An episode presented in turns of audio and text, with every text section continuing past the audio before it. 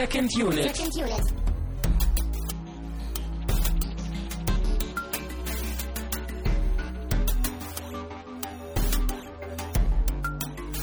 Herzlich willkommen zu einer neuen Ausgabe von Second Unit. Auch in dieser Woche ist mein Name Christian Steiner und ich habe bei mir Tamine Mut.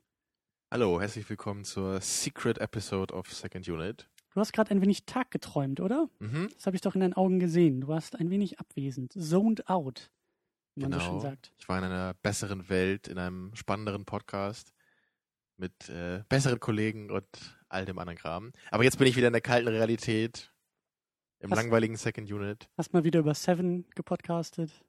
Mhm, Genau, mit Arnold Schwarzenegger.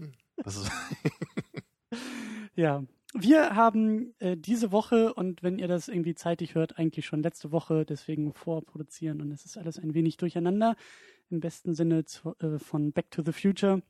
Aber wir haben äh, The Secret Life, nee, doch, The Secret Life of Walter Mitty mhm. im Deutschen Das erstaunliche Leben des Walter Mitty geguckt. Der neue Film von und mit Ben Stiller, der hoffentlich auch noch, wenn ihr das hört, im Kino irgendwie zu finden ist. Denn äh, wir machen, glaube ich, diese Woche ein wenig Geheimtipp oder zumindest ähm, einen etwas unbekannteren Kinofilm, weil der ist, glaube ich, so unterm Radar irgendwie verschwunden, so über den Jahreswechsel. Aber ich habe den durch Zufall noch im letzten Jahr in der letzten Sneak gesehen. Habe mich sehr darüber gefreut, weil ich den Trailer, den hatten wir beim Hobbit gesehen. Fand ich ihn schon sehr ansprechend und hatte so die Befürchtung von, ah, wieder so ein Film, der dann im Trailer irgendwie alles Pulver verschießt, was er hat und dann öde langweilig ist. Und dann habe ich ihn eben in der Sneak gesehen und war positiv überrascht, sehr überrascht und sehr positiv sogar und dachte mir, Mensch, Tamino, lass uns den mal zusammen gucken, weil das bestimmt ein Film sein wird, der dir vielleicht weniger gefällt, aber bei der vielleicht die Diskussion sehr schön sein kann. Ja, das, das glaube ich auch, dass wir heute eine gute Diskussion hinbekommen. Ich hätte den Film niemals gesehen, wenn du mich jetzt dafür nicht animiert hättest. Also weil ich, als ich den Trailer gesehen habe, dachte ich so, ja, ist vielleicht ganz nett, aber das, also das hätte mir jetzt niemals gereicht, dafür ins Kino zu gehen, erst recht nicht. Es ist auch Ja. allgemein einfach nicht wirklich mein Genre, dazu auch später noch mehr. Ja. Naja, aber der Film war schon ganz okay. Aber, naja, also ich hasse den Film nicht oder so, aber wir, wir haben trotzdem wahrscheinlich wieder die Antagonistenrolle verteilt heute hier. Ja, ähm, ich bin auch ein klein, klein wenig überrascht. Ich dachte, den Film kann man nur, kann man nur lieben oder hassen, aber du schaffst es, ihn so gerade eben zu mögen. Ähm, Ich hasse ja nicht jeden Film, nur jeden zweiten. Ja, und du liebst auch nicht jeden Film, sondern nur jeden zweiten. Nein, ähm, Ich glaube eher nur jeden hundertsten. Ja.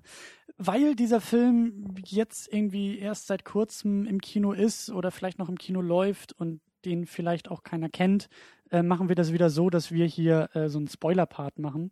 Das heißt, äh, wir reden am Anfang erstmal eher allgemein über den Film und unsere Eindrücke, um vielleicht eine kleine Empfehlung auch auszusprechen und wenn man dann irgendwie noch Bock hat, den irgendwie dann selber zu gucken, dann im zweiten Teil geht es dann auch wirklich ans Eingemachte, Mhm. vor allen Dingen inhaltlich. Ähm, wir haben auch noch ein Hörervoting gerade aktuell, während ihr das hört, laufen.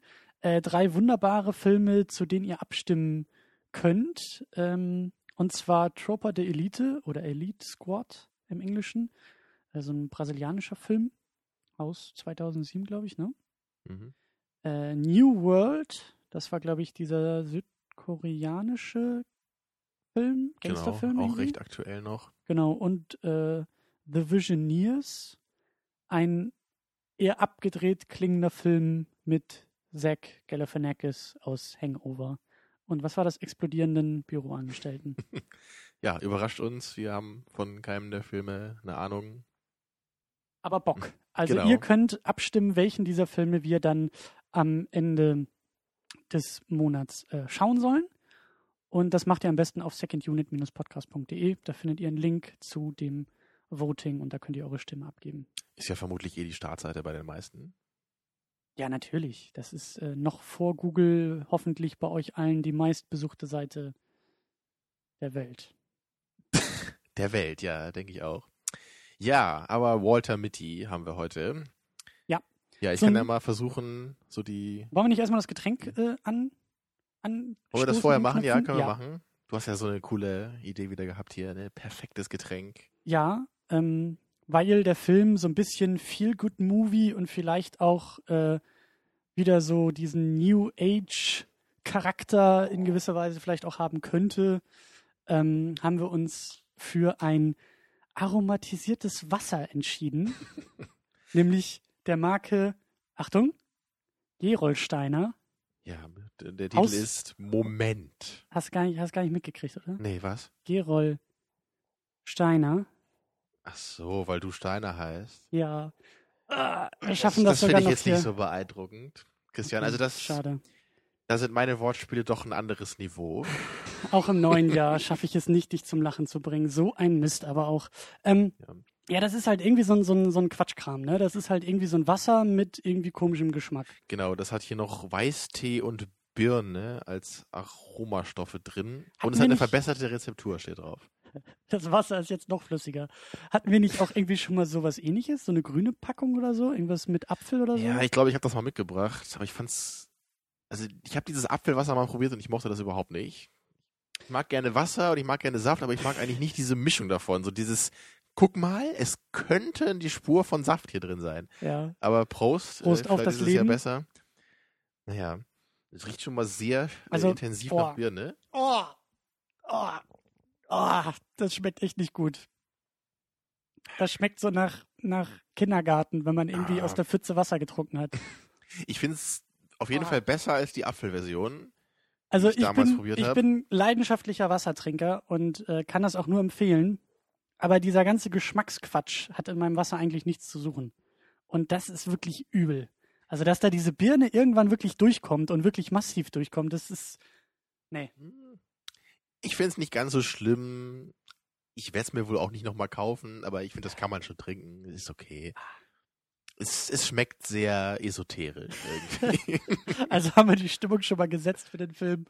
Äh, ja, aber, aber wenn Wasser und Saft gemischt, dann lieber mit Schorle, finde ich. Das ist dann ein bisschen cooler. Du weißt, ich hasse Schorlen, aber auch das würde ich unterstützen. Also dann lieber so, weil dann hat man irgendwie von Ich beidem was. Ich werde nie verstehen, wieso du keine Schorlen magst. Ich meine, du magst ja auch Cola, da ist auch was Süßes mit Kohlensäure drin. Und genau das ist eine Schorle dann eben auch, nur gesünder. Ja, aber Saft hat für mich ohne Kohlensäure zu sein. Das ist so ein Prinzip. Okay. Du magst ja auch keine Preiselbeeren, wenn du Camembert isst. Kann man nichts machen. Richtig. Du bist einfach eine Geschmacksverirrung. Richtig. In diesem Sinne gefällt mir nämlich auch Walter Mitty sehr gut. Ähm, Mhm. Eine elegante Überleitung. Also, lass uns über den Film sprechen. Lass uns auch ein wenig über den Plot sprechen, ohne zu spoilern. Zumindest die Prämisse können wir ja setzen. Ja, da wollte ich ja eben schon ansetzen, als du mich unterbrochen hast, wie du das immer so gerne tust. Leidenschaftlich. gern. Ja, Walter Mitty ist ein, ein, ein kleines Licht, ein, ein kleiner Büroangestellter beim Live Magazine. Und er verliebt sich in eine Kollegin, die da seit kurzem arbeitet. Aber so wie er ist, äh, fällt es ihm äußerst schwierig, da irgendwie ein paar Angriffe zu starten auf sie, ja, und sie mal Angriffe direkt, ich ja gut. ja, sie mal direkt anzusprechen, ja, wie ein Raubtier, seine Beute. Ja. ja, also er, er ist da wirklich ein bisschen verschlossen, ne, und wenn er mal mit ihr redet, dann, äh, naja, ist nicht so richtig cool. Aber er bekommt dann ähm, die Gelegenheit, ein bisschen aus sich rauszukommen und mal etwas zu erleben, äh, weil nämlich das, ähm, das Titelbild für das letzte wirklich gedruckte Live-Magazin abhanden kommt und er sich dann eben auf die Suche macht, um den, den ähm, Hersteller dieses Bildes zu finden, um ihm dann, ja, um ihn zu bitten, um ihm zu sagen, äh, wo ist das Bild oder kannst du mir ein neues Bild geben? Und so beginnt dann eine abgefahrene, ja, Erlebnisreise für ihn. Ja. Und ein kleines, aber wichtiges Detail, was du vergessen hast. Nicht vergessen, Oh, ich wollte dir jetzt die Chance geben, dass du auch noch Informationen beisteuern kannst. Na, wie einladen, wunderbar. Mhm. Ähm, jetzt bin ich aber völlig wieder raus. Ich wollte sagen, das Detail, das du mir zugespielt hast, ist, dass Walter Mitty ein wenig äh, tagträumt. Er lebt sein Leben Ach doch, das hatte ich vergessen. er lebt sein Leben eher in seinen Fantasien als in der Realität. Deswegen hat er auch die kühnsten Vorstellungen, wie er denn seine Herzensdame erobern würde und wie er es dem blöden Chef mal so richtig zeigen würde. Aber er lebt das halt alles nicht aus. Und das Mhm. äh, sieht man auch in dem Trailer, den ich halt auch wirklich äh, empfehlen kann, der auch äh, bei uns verlinkt ist dann. Da wird das Ganze, da wird diese Prämisse auch sehr schön halt eben aufgemacht und auch wie der Film dann eben mit diesen Tagträumen auch arbeitet. Das Ganze dann auch eben visuell ziemlich stark äh, einbaut und rüberbringt. Und das hatte dann auch äh, mein Interesse so ein bisschen geweckt. Das war aber dann gleichzeitig bei mir auch die Befürchtung, okay, äh, ein, zwei nette Tagträume und das war's dann im Film und die sehen wir schon alle im Trailer und dann verpufft irgendwie der Rest des Filmes, aber äh, den Eindruck hatte ich dann schlussendlich doch nicht. Ähm, ich weiß gar nicht, ob du es schon erwähnt hattest, aber Ben Stiller ist auf jeden Fall Walter Mitty, die mhm. Hauptfigur und auch Regisseur des Films der in meinen Augen in beiden Fällen extrem gute Arbeit leistet. Ja, also gerade als Hauptdarsteller fand ich ihn wirklich passend.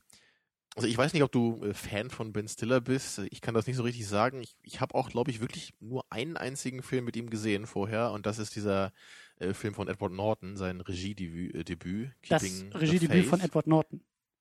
Ja, richtig. Mhm. Ja, dessen hätte ich sagen sollen. Mhm. Genau, da spielt Ben Stiller eben neben Edward Norton die Hauptrolle. Da fand ich ihn auch sehr lustig. Also der, der Film, ich meine, ich habe den Film auch nur gesehen, eben weil ich großer Edward Norton-Fan bin und das eben sein, sein Regiedebüt war. Da mhm. ist ja auch eher so eine äh, leichte Komödie ne, mit, mit einem Rabbi und einem, äh, wie sagt man, nicht Pastor, sondern bei den Pfarrer. Katholiken Pfarrer, genau. Also die sich anfreunden. Ne? Dieser Edward Norton ist auch äh, ein guter, oder? Da könnte man ja auch mal. Ja, Vielleicht gucken wir auch mal einen Film mit dem dieses Jahr. Ja. Schauen wir mal. äh, ja, aber wie ist das bei dir bei Ben Stiller? Mhm. Kennst du mehr Filme mit ihm? Magst du ihn? Ich mag ihn eigentlich schon. Ich mag ihn jetzt durch diesen Film noch viel, viel mehr. Ähm, aber ich kenne Zoolander, den er auch, das war, nein, nicht sein Regiedebüt, aber ich glaube so der größte Film, bei dem er Regie geführt hatte dann. Oder so der, der eher Durchbruch, weil, glaube ich, die Filme davor dann auch eher gefloppt waren. Und wann ist der? 2001. Mhm. Ja, okay.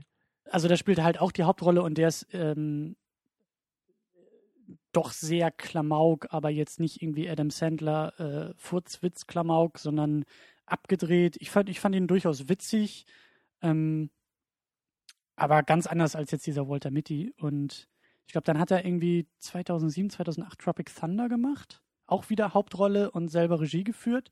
Ach, der, der ist auch von ihm? Der ist auch von okay. ihm, genau. Da, da geht es ja darum, dass die da irgendwie in so einem Kriegsgebiet halt so einen Kriegsfilm drehen und gar nicht merken, dass die dann selber irgendwie für Soldaten dort gehalten werden und äh, Ja, da hast du mir ja mal diesen Dschungel. lustigen Fake-Trailer gezeigt aus dem Film. Ne? Genau.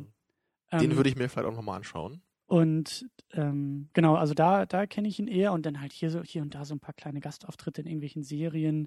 Bei ja, King bei King of, of Queens. Queens. genau, da war er ja nochmal dabei als der äh, Vater seines Vaters. ja, genau. Ja, Jerry und, Stiller ne, als Arthur Spooner, eine der herausragendsten äh, Rollen in der Serie wahrscheinlich jemals. Ja. Ähm, also ich kenne ihn auch eher, also und dann natürlich irgendwie diese hier Nachts im Museum, die habe ich nicht gesehen, aber das sind ja auch relativ populäre ähm, Comedy-Filme. Ja, hat man zumindest mal von gehört. Genau, aber alles aber jetzt nicht so, nicht irgendwie mit, mit Umf oder mit irgendwie Relevanz, wo ich sage, oh ja, da zeigt er irgendwie sein großes Können, sein großes Talent. Er ist schon lustig. Ich, hier den Starsky Hutch habe ich, glaube ich, auch gesehen. Aber das sind alles für mich nicht so wirklich, ja, das sind nette Filme, die tun nicht weh, die gucke ich die gucke ich irgendwie auch mal, aber da würde ich jetzt nicht irgendwie extra mir einen Abend für freinehmen, um zu sagen, oh, den muss ich jetzt aber unbedingt sehen. Während jetzt dieser Walter Mitty mir wirklich unglaublich gut gefallen hat. Aber da kommen wir gleich ähm, Hättest du den denn geschaut, wenn du den nicht in der Sneak gesehen hättest? Wahrscheinlich wäre er sehr an mir vorbeigezogen. Weil, glaube ich, diese Hürde bei der Sneak, das ist ja das Prinzip, du gehst ins Kino, weißt nicht, was läuft und kriegst halt irgendeinen Film vorgesetzt. Und dafür hat er auch in diesem Kontext war er sogar noch wieder, noch wieder einen Tick besser, fand ich, weil da, also meine Erwartungen sind da eigentlich irgendwelche Gurken, die halt eher versendet werden ja, müssen. Sneak Preview werde ich auch nie verstehen. Was, was, aber, naja. was auch schon öfter passiert ist. Äh, aber ich hoffe, dass ich ihn geguckt hätte, aber er wäre wahrscheinlich in fünf Jahren irgendwann irgendwie bei Netflix oder als DVD irgendwie in meine Finger gekommen. Und dann wäre ich wahrscheinlich auch genauso überrascht gewesen. Aber den, da, dafür hätte ich jetzt normalerweise nicht irgendwie uns jetzt diese Woche ins Kino geschleppt, wenn. Ja. Eigentlich darfst du solche Filme auch gar nicht gucken, weil du noch so viele Klassiker aufholen musst. Ne? Aber du hörst ja nicht auf mich. Tja. Gut, dann machen wir weiter mit, ähm, mit der Besetzung. Oder wolltest du jetzt noch Ja, wir, wir könnten natürlich noch kurz sagen, ne, dass der Film ja so eine Art Remake ist vielleicht. Oder es gab auf jeden Fall schon mal einen Film, der diese Thematik hatte. diese Kurzgeschichte. Es gibt irgendwie aus den 30er, glaube ich, 30er Jahren eine Kurzgeschichte, die so genau, und heißt. ich glaube, in den 40ern wurde nämlich schon mal so ein Film darüber Ja. gemacht. Genau. Also es ist kein, keine innovative Idee von Ben Stiller jetzt gewesen, dieses Drehbuch, sondern es ist eine bekannte Thematik, Ja. also in Amerika zumindest. Ja. Und, und irgendwie gab es da auch in den letzten Jahren, also der, der, der Film war wohl einer dieser Vertreter, der in dieser sogenannten Production Hell sich äh, äh, lange Jahre befand. Also lange Jahre wurde irgendwie an einem Film gearbeitet, aber der kam einfach nicht voran. Und So wie ständig, Sin City 2 oder oder auch lange Zeit der Hobbit, der ja auch irgendwie hin und her geschoben wurde von Del Toro zu Peter Jackson wieder, der dann die, das Filmstudio noch verklagen musste, um irgendwie Gelder von Herr der Ringe zu bekommen, die ihm zustanden. Und dann war ja auch lange nicht klar, kommt der Hobbit und von wem kommt er und wie kommt er. Und ist halt oft so in Hollywood. Also jeder Mhm. Film, der gemacht wird, ist eigentlich ein Wunder, dass er überhaupt existiert. Aber ja, also basiert auf einer Wenn, wenn Kurzgeschichte. man Transformers im Kino guckt, dann ist auch mein Gedanke so, was für ein Wunder, dass dieser Film existiert. Ja, Ja, habe Oh ich Gott. wieder rausgebracht jetzt? gibt es Ja. nicht dieses Jahr einen neuen Transformer? Ich bin gerade. Macht der, macht der nicht gerade diesen Turtles-Film? Ja, den produziert er ja, glaube ich, nur. Ich glaub, Achso, den macht er gar nicht selber. Mit, Ich sehe da schon ein mit Double Megan Feature. Fox als alle vier Turtles, oder wie war das? Ich sehe da ein Double Feature auf uns zukommen. Wir gucken erst die Turtles Ja. und dann Transformers 4. nee, ich wusste, die, die machen immer noch Transformers-Filme. Ist das nicht langsam Ja. mal gut mit dem Quatsch da? Ich meine, die werden doch immer noch schlechter. Diesmal mit Marky Mark in der Hauptrolle. Aha. Deswegen hat er ja auch Und Matt bei, Damon als Roboter. deswegen hat er ja bei Pain and Gain auch mitgespielt. Aber wir sind hier kein Hollywood News Podcast. Wir sind immer noch bei Walter Mitty und zwar auch bei äh, Kristen Wiig als Cheryl Melhoff. Kennt man die? Aus irgendeiner Serie vielleicht? Das ärgert mich gerade, dass ich das gerade eben nicht nochmal nachgeguckt habe, weil das Gesicht kenne ich tatsächlich irgendwoher und ich bin mir auch sicher, dass man sie aus Serien kennt. Ich bin mir auch sicher, dass man sie aus solchen Rollen in diesen eher, wobei der jetzt Walter Mitty nicht so romantisch ist, aber eher diese romantischen Komödien und sie ist eher so das typische Love Interest. Ähm, Okay. Ich glaube, ich habe gestern noch kurz nachgeguckt, ob ich sie kenne und ich kannte sie, glaube ich, aus nichts. ich glaube, sie hat in einem Bridesmaids mitgespielt, den ich nicht gesehen habe, aber von dem ich gehört habe. So. Auch so eine, so eine ähm, derbere Komödie. Aus den Das ist Jahren. wirklich für mich so ein blinder Fleck bei Filmen. Solche Filme, da kenne ich mich überhaupt nicht mit aus. Kennst du denn Adam Scott als Ted Hendricks und der neue Chef und Antagonist, der eben das Live-Magazin dicht machen will? Kannte ich auch nicht, nee. Aber du kennst ihn, oder? Äh, nö, ich glaube auch nicht. Achso, du, du hast mich jetzt so verheißungsvoll angeguckt hier. Ich wollte eine tolle Überleitung machen. Nee, ich fand ihn gut. Aber ich kann dir Also- jetzt, ich kann dir einen nennen, den du auf jeden Fall kennst und den du auch wirklich gut fandest. Jetzt kommt's. Pass auf. Sean Penn. Als Sean Penn. Sean O'Connell. Ja, und ich verstehe nicht, wieso sie ihn nicht einfach Sean Penn genannt haben in dem Film. Also eigentlich wäre das doch viel cooler gewesen, ne? Dass wir wirklich, da, da ist Sean Penn, ne, ist dieses, dieses, dieses Role Model, ne, in diesem Film. Ne, so dieser, dieser Typ, den, den. Walter Mitty richtig anhimmelt, ja. Also Ja. der, der ist halt auch so ein, so ein Draufgänger-Celebrity in dem Film und der schickt eben seine Bilder immer zum Live-Magazin.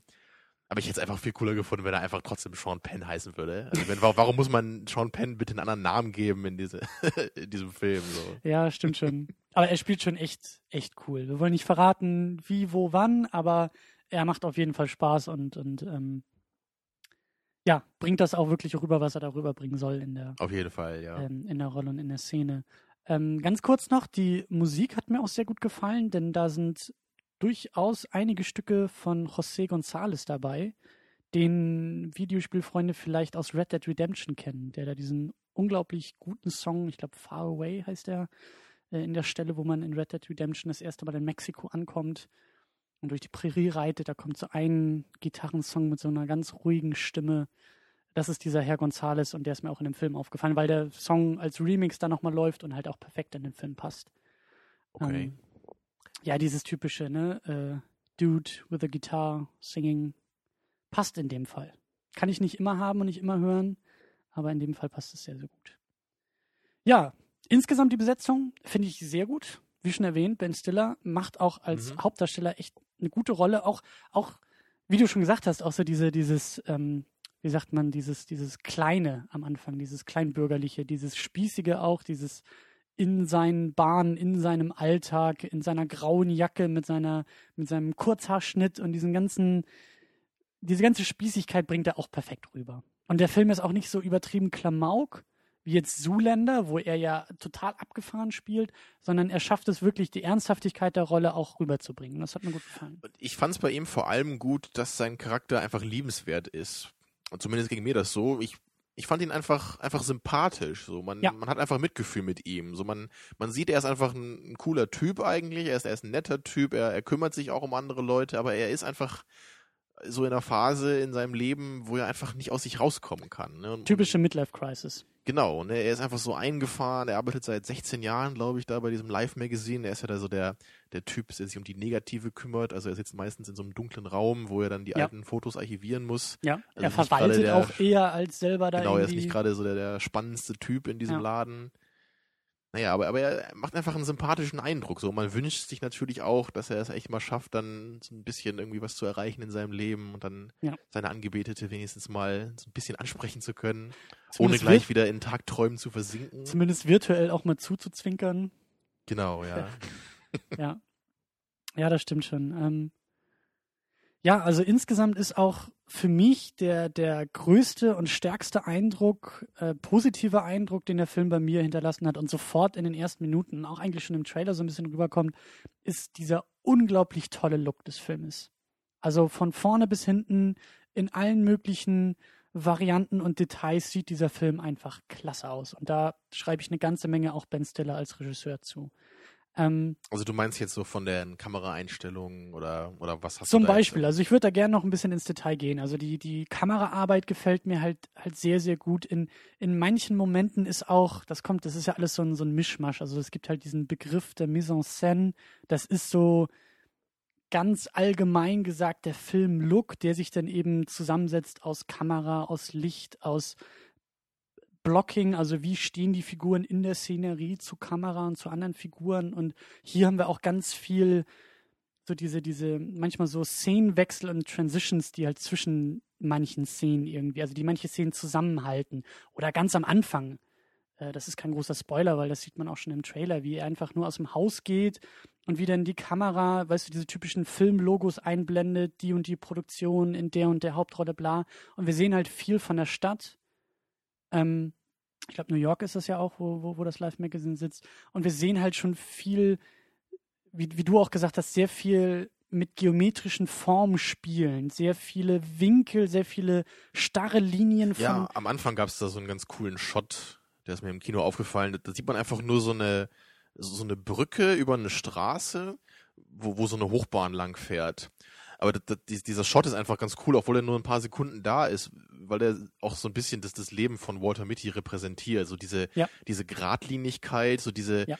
da, da ist alles so mit, äh, mit ja, rechten mit, Winkeln. Also ja, mit, mit rechten Winkeln, aber, aber so alles, alles ist gerade. Ne? Genau, mhm. Genau, alles ist alles ist eben geordnet. Es, es, gibt es gibt keine Kreise, es gibt keine runden Formen, sondern alles alles läuft seine Bahn. Ja. Und, und das fand ich einfach ganz cool, dass man das einfach nur in so einem kleinen Shot mal so eingefangen hat, ohne dass das jetzt so ganz deutlich äh, gezeigt wurde, so hey, ne, das, was ich hier gerade filme, zeigt, ne, wie das Leben von ihm ist, sondern es war einfach ein ganz normaler Shot aus der Stadt. Ja. Aber er hat eben auch diese Note gehabt, das, was ich sehr schön fand. Ich finde es auch sehr, sehr klasse insgesamt, wie farbenfroh der Film ist. Also die, die, das ist auch nur so ein kleines Detail irgendwie, aber ich habe das Gefühl, dass, dass da auch mit, mit Filtern gearbeitet wird, die die Farben noch kräftiger irgendwie auf die, auf die Leinwand bringen. Deswegen ist es auch ein super Film, den man auf der Leinwand sehen sollte, auch durch später Landschaftsaufnahmen, die wir zu sehen bekommen, die halt eben im, im Kino auf, auf großer Leinwand halt noch besser wirken. Ja, lass mich meiner Rolle als Podcast-Antagonist hier ein bisschen nachkommen und dich provokativ fragen. Wieso ist das eine Leistung von einem Film, wenn man coole Landschaftsaufnahmen drin hat? Also das, das ist im Grunde jetzt auch gar nicht nur auf den Film bezogen, aber ja. das ist das ist oft was, was ich lese, ne, was ja eben viele irgendwie auch cool finden bei Filmen. Und ich denke dann immer, für mich ist das keine Leistung von einem Film. Wenn, wenn, da, wenn da Bilder von einer coolen Landschaft drin sind, weil das kann ich mir auch in einem Tierfilm angucken oder irgendwie, wenn ich bei Google irgendwie eingebe Niagara-Fälle, dann kann ich mir auch hübsche Landschaftsbilder angucken. Also für mich, für mich reicht das nicht. Für mich muss das irgendwie präsentiert werden. Für mich muss das in einer eleganten Weise in den Film eingearbeitet sein, damit ich das loben kann. Also wie würdest du das sehen? War das für dich hier der Grund, warum du das gut fandest oder fandest du es einfach nur cool, diese Landschaften zu sehen? Beides. Also natürlich gibt es diese klassischen Shots auf, äh, ne, man muss ja irgendwie auch verortet werden in einem Film und natürlich haben wir dann irgendwie so einen Panoramashot auf halt eine Landschaft und es ist nicht viel zu sehen außer einer Landschaft. Aber es passiert ja dann auch im Verlauf des Films, ohne zu spoilern, passiert ja auch eine Menge in den Landschaften. Und auch wie Walter Mitty sich dann auch fortbewegt in den verschiedenen Szenen, wie es dann auch mit Musik untermalt ist. Also ich würde nicht sagen, dass es halt nur rein statische Bildschirm-Desktop-Hintergründe sind, die da irgendwie auf Leinwand gezogen werden, sondern es wird in diesen Landschaften, in diesen Umgebungen dann auch, auch äh, ja, was getan und auch, auch, und da fand ich das auch wieder toll, wie dann manchmal nur so ein klitzekleines Auto irgendwo in einer, in einer Screen-Ecke zu sehen ist, wie es dann irgendwie langsam und klein bleibt, halt über den Schirm fährt, um halt auch die große Landschaft damit noch so ein bisschen zu transportieren. Das hat mir schon gut gefallen. Ähm, natürlich ist das vielleicht irgendwie, wenn man ketzerisch sein will, kann man sagen, naja, da musste sich Ben Stiller nicht großartig anstellen, weil die tollen Landschaften, die gibt's halt. Da muss er eine Kamera nur hinstellen, da muss er kein Set aufbauen, da muss er keinen Computer anwerfen, da muss es keine Imagination geben, um das irgendwie einzufangen. Das stimmt schon. Aber für mich funktioniert es trotzdem also ich habe es jetzt auch ein bisschen negativer formuliert, als ich es eigentlich meine hier. Ich fand es auch generell meistens hier gut gemacht. Also zum Beispiel an einer Stelle fährt er ja mal mit so einem Longboard so eine Straße runter mhm. und da war dann die Musik auch ganz passend gewählt und dann das auch die Kameraeinstellung. José González, ja. Mhm, genau, ne? also Kamera so ein bisschen von unten dann, wie er so diese Straße runterfährt. Also das war dann schon gut gemacht. Mhm. Ne, aber, aber so generell ist das, glaube ich, für mich so ein Ding, das ist mir einfach nicht so wichtig. So, also ich glaube, ich tick da anders. Ich, ich, ich, also natürlich ist es cool, wenn sowas auch in einem Film ist, aber das ist für mich, glaube ich, auch wieder eher weniger relevant. So. Für dich macht das einfach nicht viel. Also das gibt dir einfach nicht viel, willst du zusammen sagen. Ich finde es gerade selber ein bisschen schwer in Worte zu fassen. Ne? Ich meine, bei, bei einem Film wie Apocalypse Now jetzt, ne, um wieder ein abgefahrenes Beispiel zu nehmen. Mhm. ich meine, da, da finde ich das, also diese, diese Landschaften finde ich halt auch eben cool da aber ich finde die nicht cool, weil die einfach hübsch aussehen, sondern ich finde die einfach cool, weil die so, weil die die ganze Geschichte einfach verstärken. Ne? dieser dieser Dschungel, die, die ja. diese Dunkelheit teilweise ja. auch, so die, diese ganze Befremdlichkeit dieses Settings, das, das, das macht halt was für die für die Landschaft, äh, nee, nee, nee, nicht für die Landschaft, für, für die Story. Film. Die Landschaft macht was für die Story, ne? für den Inhalt. Also was vielleicht auch noch dazu kommt, ähm, ich glaube, dass der Film gerade in Amerika noch besser wirkt, weil die Landschaften für Amerikaner, glaube ich, noch viel exotischer sind als für uns. Von der Ästhetik, vom Wetter, von der Optik. Ähm, aber vielleicht, also, ich weiß nicht, vielleicht ist das, also mich, mich hat der Film eben damit, und das ist vielleicht auch ganz billig und ganz einfach gemacht, aber mich spricht der Film durch solche Landschaften an, wo ich mir denke, ich will meinen Rucksack packen, ich will dahin. So, deswegen ich bin auch nicht so der gerne, Reisetyp, ne? Das liegt ja auch daran. Genau, das, deswegen sitze ich, glaube ich, noch, noch lieber im Kino und gucke mir das auf diesen großen ähm, Bildschirm an. Aber ich will noch was anderes erwähnen, nämlich äh, als Gegensatz dazu diese ganz kleinen Details, die ich halt richtig klasse fand in dem Film.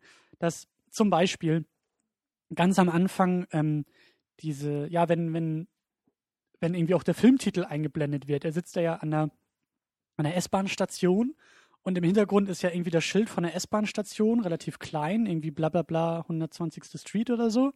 Und dann flackert diese Anzeige um und der Filmtitel wird eingeblendet, so als ob es Teil der Filmwelt wäre. Nicht irgendwie eine grafische Oberfläche, die von außen da draufgelegt wird, sondern als ob das organisch irgendwie im, in der Welt wäre. Genau, und das solche ich immer Spiele, total klasse. Spielereien gab es ja echt oft. Ne? Oder Mit SMS, die er irgendwie liest, die auch auf einmal irgendwo hin projiziert wird. Genau, einmal sowas oder er geht einmal so in diesem in diesen Live-Magazin-Räumen da so an der Wand vorbei, wo so alte Cover sind und man sieht dann nur in, in, in den letzten, da ist er dann drin, ne? ja. obwohl er natürlich eigentlich nicht da drin ist, aber also so, so kleine Details gibt es immer hier und da. Und das fand ich eben auch sehr schön gemacht bei dem Film. Aber da wir ja gerade beim Look sind, was ich halt nicht so schön fand, war eben die CGI-Sache. Klar, mhm. sage ich auch immer. Ähm, und aber hier ist es halt ganz interessant, weil natürlich einerseits geht diese Idee, so wie sie in diesem Film umgesetzt wurde, ja nur mit CGI, weil es ja eben teilweise diese ganz abgefahrenen Tagträume von ihm sind, wo ganz abgefahrene Sachen passieren. Das, das kann man ja einfach nicht anders machen. Aber ich muss dennoch sagen, ich ich fand das halt nicht so schön. Also gerade eben im Kontrast zu diesen, zu diesen kleinen, coolen Details, die ganz, ganz nett einfach so eingestreut waren und, und eher so ruhig waren, ne? so einfach, dass man ein bisschen genauer hingucken musste, um das überhaupt zu sehen. Mhm. Und dann gab es dann diesen ganzen, äh, diesen CGI-Kram, der dann so, so ganz so mitten ins Gesicht des Zuschauers war und so völlig over the top und halt eben auch total künstlich aussieht und das Ganze, mhm. also das ist für mich, glaube ich, auch ein Problem gewesen bei dem Film. Also einerseits haben wir wirklich diese, diese Landschaften, die echt aussehen ne, und diese netten Details, die auch sich nicht aufdrängen. Aber dann gibt es diese, diese CGI, die wirklich so, so wow, ne? Und jetzt geht alles ab und jetzt ist alles völlig unrealistisch und mhm. alles over the top. Und das hat, glaube ich, bei mir dafür gesorgt, dass der, der Film so als, als ganzer nicht so einen einheitlichen Stil für mich hatte. Und da werden wir vielleicht im Spoiler-Teil noch, noch genauer drauf eingehen, aber also ich sehe den Punkt, aber für mich ist der ganze Film, auch diese Landschaftsaufnahmen, sind auch irgendwie künstlich, eben weil sie diesen, für mich diesen ganz krassen Postkarten-Look haben. Dieses, diese, diese Perfektion von Landschaften. Da hatte ich auch oft den Eindruck, das sieht dort nicht genauso aus, sondern das nehmen wir jetzt nur so wahr. Durch den Film, vielleicht durch seine Augen, durch was auch immer. Deswegen konnte ich bei diesen CGI-Momenten, die ja auch dann in seinen Tagträumen eher passieren, wo sofort auch klar war, er träumt das Ganze ja eh nur, konnte ich auch eben mit diesem Over-the-Topness konnte ich gut leben und konnte damit auch wieder ein bisschen verzeihen, wenn die CGI irgendwie ein bisschen merkwürdig aussah, weil ich, weil ich nie den Eindruck hatte, dass das tatsächlich gerade irgendwie etwas Reales sein soll. Und selbst die realen Momente durch diese auch schon vielleicht übertriebene Farbgebung oftmals und diese, auch wie du gesagt hast, diese krassen Formen am Anfang und wenn da irgendwelche Animationen mit in die Welt hineingesetzt werden, die da gar nicht hingehören. Ich hatte den Eindruck, dass dieser ganze Film für mich eher etwas von so einem ja, Märchen oder eher so ein Bilderbuch oder etwas Unnatürliches, etwas Unwirkliches hat. Richtig, ja. Und deswegen konnte ich damit besser leben, glaube ich, dass, dass ich halt nie den Eindruck hatte, oh, das ist jetzt unecht und das ist echt. Für mich ist der ganze Film unecht.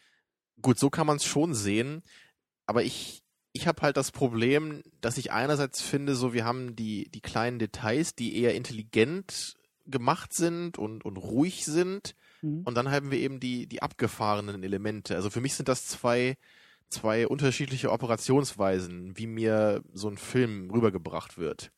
Und ich glaube, das passt für mich nicht so gut zusammen. Also entweder will ich einen Film haben, der so sehr unterschwellig ist, würde man glaube ich sagen, ne? oder eher mhm. ne, so eher so auf den zweiten Blick vielleicht erst seine ganzen optischen Details halt eben präsentieren kann, oder einen Film, der eben überstilisiert ist. Aber ich, ich habe glaube ich ein Problem damit, wenn das sich immer so abwechselt von Szene zu Szene. Mhm. Also, also für dich fügt sich der Film nicht organisch zu einem Gesamtergebnis zusammen, sondern du wirst immer mal wieder rausgerissen, wenn es so, so ein ja, also für dich das war eigentlich Wechsel. das war eigentlich generell auch so mein Problem bei dem Film, auch bei mhm. anderen Elementen. So, ich war mal war ich sehr stark drin im Film und dann wurde ich wieder so rausgeworfen. Es war für mich immer so ein ziemliches Rauf und runter. So, okay. es war für mich nicht so so so ein ein Film so geschlossen in sich, ne, sondern es war wirklich immer so ein so ein hier und da hin und her auf mhm. und ab. Mhm. Das Problem sehe ich auch, aber hat für mich, ich glaube, das Einzige, wo ich eher so ein bisschen, äh, war so der Plot. Dass der Plotaufbau mich manchmal so ein bisschen, da kommen ja, da war, da war es auch so. Ne? Kommen wir nachher auch noch drauf zu sprechen. Aber wie gesagt, also ich finde insgesamt äh, sieht er trotzdem, ja, also positiv gemeint, er sieht sehr eigen aus. Das ist so ein Film, vom Look, vom Stil her, den ich jetzt so nicht direkt mit anderen Filmen vergleichen könnte, wo ich jetzt, es war für mich eher ein, ein, ein frisches Erlebnis, diesen Film auch zu sehen. Das würde ich eben nur in diesen kleineren Momenten sagen. Okay. Bei den, bei den größeren Momenten war es für mich eher austauschbar, weil dann war es wieder nur die krasse CGI-Schlacht. Ich meine, mhm. so viel CGI war es jetzt auch nicht, wie ich jetzt sage, so, ne? Mhm. aber es gab eben schon so ein paar Szenen, wo es ganz extrem war. Mhm. Und da ist für mich, wahrscheinlich ist das, glaube ich, auch der Punkt, den ich hier versuche, so in Worte zu fassen. Da ist für mich nämlich so der eigene Stil des Filmes ein bisschen abhanden gekommen. Okay. Und ich habe den eben in den anderen Momenten eher wirklich, wenn es, wenn es in diesen Räumen des Live-Magazins gespielt hat, so, da, da, war für mich der Stil des Films eigentlich viel deutlicher und viel präsenter. Mhm. Was ja eigentlich fast paradox klingt, dass in den großen, abgefahrenen Momenten, dass da eigentlich weniger Eigenständigkeit bei dem Film da war. Stimmt schon. Da, da würde ich auch sagen, dass die großen Momente, diese großen Fantasien und Tagträume, die er da hat, dass die äh, in anderen Filmen besser, viel, viel besser umgesetzt sind, handwerklich viel, viel besser umgesetzt sind und irgendwie besser funktionieren. Insgesamt besser sind, das stimmt schon. Ähm, ja, vielleicht sollten wir langsam mal versuchen, so den Film Ganz kurz. Spoiler-Part abzurunden. Hier. Ja, wir kommen ja. da langsam hin, nämlich auch so ein bisschen schon mal über die, über die Botschaft des Filmes, äh, ohne die jetzt irgendwie vielleicht vorwegzunehmen, weil ich bin immer noch der Meinung, er guckt euch den Film an, vielleicht auch eher so als DVD. Genau, das geht genau in meine Richtung. Ne? Das geht ja auch jetzt so darum, wem kann man den Film empfehlen, ne? für wen ist der Film was? Also er hat natürlich, ähm, ich will die Botschaft nicht vorwegnehmen. Ich glaube, das wäre jetzt irgendwie zu sehr Spoiler, oder wollen wir das doch machen? schwer, schwer zu sagen, weil. Ich meine, so, so, so ein bisschen kommt es ja auch schon im Trailer rüber. Also es, ja. meine, es geht natürlich schon irgendwie um das Leben und was man, was man will in seinem Leben. Ne? Das ist ja wahrscheinlich ein bisschen auch klar. Und es ist eigentlich auch klar, dass es keine große Tragikomödie ist, wo am Ende irgendwie, weiß ich nicht, alle Hunde sterben und äh, es wird groß geheult oder so, sondern natürlich ist es irgendwie alles so ein bisschen uplifting, das macht irgendwie Spaß und das hatte ich auch getwittert, als ich irgendwie beide Male irgendwie aus dem Kino kam. Ich habe das Gefühl, ich will danach die Welt umarmen, ich will meinen Rucksack packen und ich weiß ich nicht, ich will irgendwie genau das tun, was dieser Walter Mitty irgendwie erlebt hat. Ähm, und das, das hat mir halt gut gefallen. Das ist, äh, der Film arbeitet da schon sehr einfach. Der Film ist sehr einfach gestrickt. Wahrscheinlich auch für viele zu platt und auch sehr vorhersehbar ähm, im Plot und im Aufbau und im Verlauf. Ähm, das hat mir aber gar nicht so sehr zugesetzt, weil ich, wie gesagt, auch eher den Eindruck hatte, dass, dass das alles eben nicht wortwörtlich zu nehmen ist. Und da sind wir vielleicht eben auch, äh, das haben wir auch öfter irgendwie in der Sendung gehabt, dass ich bei anderen Filmen immer irgendwie dann Probleme habe mit so eher fantastischen Elementen, äh, wo ich dann immer das Gefühl habe, das bricht viel zu sehr und das, ist, das reißt mich dann viel zu sehr raus. Äh, welcher war das noch? Hier 12 Monkeys zum Beispiel. Aber hier habe ich das Gefühl, dass dieser ganze Film von vornherein sagt, hey, es geht hier nicht um mich als Walter Mitty, es geht hier nicht um das, was mir hier passiert, sondern es geht irgendwie um die Idee dahinter, das Gefühl dahinter, die, die Emotion von Aufbruch, von Lebensfreude, von. Okay, aber ja. genau das habe ich dir bei 12 Monkeys ja auch versucht zu erzählen. Ne? Da waren es zwar andere Gefühle, um die es da ging, aber da ging es eben so um, um Paranoia, ne, in dieser einen Szene, über die wir da geredet haben. Werde ich jetzt nicht, nicht austreten, man muss die Episode dafür hören, um da. Ne, also wir können uns jetzt selber zitieren schon. Sehr schön. Ja, also ich meine, du hast das schon ganz gut zusammengefasst. So, ne? es, es ist eben ein Film für Leute, die die eben auf so einem emotionalen Level sehr stark angesprochen werden können bei Filmen. Ne? Das ist einfach kein, kein Film, der durch den Plot getrieben wird hier und er versucht das eigentlich auch nicht ja. wirklich. Der, der Plot ist recht ungradlinig und im Grunde auch recht minimalistisch so von dem, was da jetzt wirklich passiert. Ne? Also so in, in großer Story-Perspektive zumindest. Aber es geht dann eben so um diese, um diese Momente, um diese verschiedenen Erlebnisse, die Walter ja. Mitty hat und man muss eben davon dann einfach berührt werden können. Und ja. ich glaube, das ist mir einfach nicht, nicht genug möglich, zum, äh, zumindest, um den Film wirklich mögen zu können. Und deswegen würde ich den Film auch nicht unbedingt kritisieren. Ich habe eher das Gefühl, ich bin gar nicht so das Publikum dafür. Ne? Ich hätte ihn normalerweise auch nicht geguckt. Es war jetzt einfach eben aufgrund des Podcasts so, dass du mich überredet hast. Ne? guck ihn dir an, sag mir, was du davon hältst. Ja. Und meistens bin ich ja eher der Typ, der Filme auch aktiv kritisiert. Das mag ich ja auch sehr gerne. Das ist vielleicht schon mal dem einen oder anderen aufgefallen hier. naja, aber hier würde ich echt sagen, bei Walter Mitty so, ich, ich habe fast das Gefühl, so, ich muss irgendwie meine Hand heben und sagen, ich bin nicht dazu berechtigt, da ein Urteil abgeben zu können. Ne, vielleicht so in ein paar Details kann ich sagen, da hätte ich es mir ein bisschen anders gewünscht. Aber im Großen und Ganzen würde ich schon sagen, der Film ist glaube ich, für das, was er ist, ne? ist, er, ist er erfolgreich. Mhm. Also er, ich, ich glaube, er kann ein Gefühl rüberbringen, wenn man in der Lage ist, Gefühle zu empfinden. Das heißt, was mir als gefühllosem, herzlosen Dinosaurier nicht möglich ist.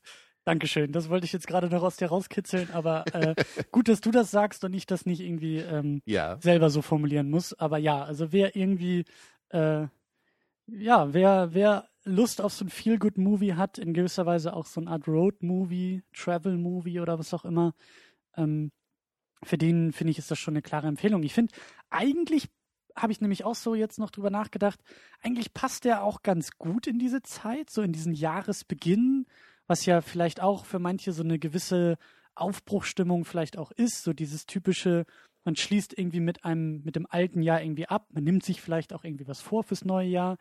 Deswegen rennen die meisten Leute jetzt in irgendwelche Fitnesscenter und melden sich in Sportverein an, um das in zwei Wochen wieder zu kündigen. Genau. Aber es ist ja so Im diese Februar Zeit, kommt dann die knallharte Wahrheit. Genau, es ist ja so diese Zeit, so der Januar von, hey, hier beginnt was Neues. Und dafür finde ich, passt er eigentlich perfekt. Aber irgendwie fällt der Film halt komplett so unterm Radar weg, habe ich den Eindruck. Einfach wegen der Zeit jetzt. Wegen der Zeit, also der ist, der ist halt hier am 1. Januar offiziell rausgekommen. Ähm, ich glaube, ich hatte ihn in der Sneak irgendwie, was war das, der 25. Dezember und ich glaube, am 25. ist er auch in den USA rausgekommen. Also ich weiß nicht, ob das irgendwie am Termin liegt, vielleicht auch die Konkurrenz momentan, dass irgendwie noch der Hobbit und Wolf of Wall Street und was da momentan alles so in die Kinos gekommen ist, dass der vielleicht im Vergleich dazu irgendwie untergegangen ist. Aber ich finde es ein bisschen schade, dass der, dass der, wie, also wäre mir ja genauso gegangen, wenn ich den nicht zwangsläufig gesehen hätte, dann hätte ich den auch eher beiseite gekehrt. Ähm, aber ich finde schon, dass es so eine kleine für, für, für, ja, weiß ich nicht, ich meine, wir machen das jetzt seit fast irgendwie 100 Ausgaben, seit mehr als 100 Ausgaben. Wer mich vielleicht auch irgendwie ein bisschen einschätzen kann vom Geschmack her und wer ähnlich tickt, für den ist es eine klare Empfehlung. Ja. Könntest du den Film, Film mit anderen Filmen vergleichen? Also ich, ich glaube, ich finde es schwierig, ne? weil er ja eben also ich von der Machart schon irgendwie was anderes ist. Also ich finde am ehesten würde ich ihn mit Forrest Gump vergleichen. So dieses, naja, so, also Forrest Gump ist da irgendwie noch, noch zehn Nummern größer. Der, der versucht ja irgendwie die, die halbe amerikanische Geschichte irgendwie neu aufzurollen in der Person Forrest Gump und irgendwie alles Mögliche dazu verbinden. Und du meinst vom Feeling her? Vom Feeling und auch so dieses, auch diese, diese Botschaft vielleicht so ein bisschen, die dahinter steckt. Ebenso dieses. So die ähm, Bejahung des Lebens einfach auch. Ne? Genau. Ne? Ja. Ja, also ich, ich dachte teilweise eben auch an einen deiner Lieblingsfilme, an 500 Days of Summer obwohl der auch, glaube ich, noch ein bisschen ambivalenter ist als Walter Mitty. Aber auch so in manchen Momenten mhm. waren die auch so ähnlich, ne? Weil bei 500 Days of Summer, da gab es ja auch mal so ein paar kleine CGI-Momente, ne? Ein bisschen, bisschen over the top da. Also nicht so stark jetzt hier mhm. wie, wie, bei Walter Mitty. Aber so, da, da kamen für mich auch so ähnliche Gefühle rüber. Und ich glaube, ansonsten wüsste ich jetzt auch nicht, was ich da noch irgendwie vergleichen könnte. Aber vielleicht reicht das ja auch, um so ein so eine grobe Richtung. Genau, um ja. so eine grobe Richtung vorzugeben, ob der Film was sein könnte oder nicht. Also, wie gesagt, ich weiß jetzt auch nicht, ob man, also ich finde schon, man kann ihn gut im Kino gucken, durch diese Landschaftsaufnahmen und so weiter. Aber Kino gucken ist für mich auch meistens äh, sowas von Zeitcommitment irgendwie. So ein DVD-Abend oder ein DVD, die kann man irgendwie beliebig äh, sich reinziehen, aber beim Kino, da hast du dann einen Termin, da musst du hin, das muss irgendwie alles passen, da musst du dir Zeit vernehmen. Ähm, weiß ich nicht, ob man sich dafür extra die Zeit nehmen muss jetzt irgendwie zum Jahresbeginn, aber ich finde schon, das ist so ein Film, äh, so, ein, so ein, also irgendwie so ein, so ein kleiner Geheimtipp. Ich bin auch, ich würde den auch nochmal gucken, so in einem halben Jahr, dreiviertel Jahr, aber auch aufgrund mancher Sachen, die wir jetzt gleich im Spoiler-Part vielleicht noch auseinandernehmen. Ähm, genau so ist das richtig hier, Christian. Mach, mach, mach die Leute mal heiß hier auf den Spoiler-Part. genau, ja. Ähm, also für mich klare Empfehlung, ganz eindeutig, der Film trifft meinen Geschmack, äh, hätte fast das Zeug zum Lieblingsfilm, ist dann aber doch ein bisschen zu glatt, ein bisschen zu bonbon süß, ein bisschen zu brav in manchen Also da Momenten. fällt dann vielleicht die Ambivalenz, die bei 500 Days of Summer noch ein bisschen da ist. Kann man das ja, sagen? Ja, ich weiß nicht, was fehlt. Vielleicht, vielleicht hat mir auch schon öfter mal gesagt, vielleicht fehlt mir wieder irgendein Gimmick in diesem Film. Irgendwas ist zu. Diese, ich, ich nicht also diese, sagen. diese Tagträume reichen dir als Gimmick jetzt nicht aus, oder was? Also, nee, das, das, das, also das kann man schon als krasses Gimmick darstellen, finde ich. Ja, ja, nee, aber es ist irgendwas, also der Film schafft es halt nicht. ich, das, ich, das ist auch so ein Boxcode von dir, auch so Christian Steiner, der Film hat mir zu wenig Gimmick. Ja, aber das ist schon so ein abgefahrener Film mit diesen CGI-Tagträumen. Das, mm, das ist mir alles zu bodenständig. Ja, wer weiß. Irgendwas, ähm, irgendwas fehlte dann doch so in diesen letzten, auf den letzten Metern zum, zum Lieblingsfilm. Aber der kratzt schon irgendwo an der Grenze und vielleicht brauche ich auch noch ein bisschen Zeit und wer weiß, vielleicht kram ich den auch irgendwie in zehn Jahren nochmal raus ja, und dann. Okay, dann lass uns doch mal jetzt hier die letzten Meter der Sendung angehen. Ja. Da bin ich auch dafür. Also ab jetzt äh, spoilern wir den Film und ich möchte vehement darauf hinweisen, dass der Film wirklich davon lebt, wenn man nicht viel davon weiß und nicht viel davon sieht und nicht viel davon kennt. Also wenn ihr ihn wirklich gucken wollt äh, und nicht wie ich in der Lage seid, Spoiler auch wieder zu vergessen, Dann, äh, Hast du nicht bei Memento sogar mal irgendwie Teile der Spoiler vergessen? Ja, ich glaube auch. ich weiß auch gar nicht, neulich habe ich mich, ah stimmt, ein paar Videospiele habe ich mir auch gespoilert in den letzten Tagen, äh, in der Hoffnung, dass ich das in einem halben Jahr wieder vergessen habe. Ähm, also wer ein gutes Gedächtnis hat der, äh, und den Film noch gucken will, der hört lieber jetzt auf, guckt den Film, kommt irgendwann wieder. Ansonsten geht es jetzt ans Eingemachte. Ja. So. Walter Mitty stirbt am Ende. Nein. Spaß. Das alles war nur ein Paralleluniversum. ja. It was Earth all along. Ja, das kann man sogar so sagen. Ja, das stimmt allerdings. Ähm, die große Frage, die dieser Film eben aufwirft und und ähm, Did it actually happen? ja und da da fehlt, glaube ich, das ist das Potenzial, um für mich Lieblingsfilm zu werden.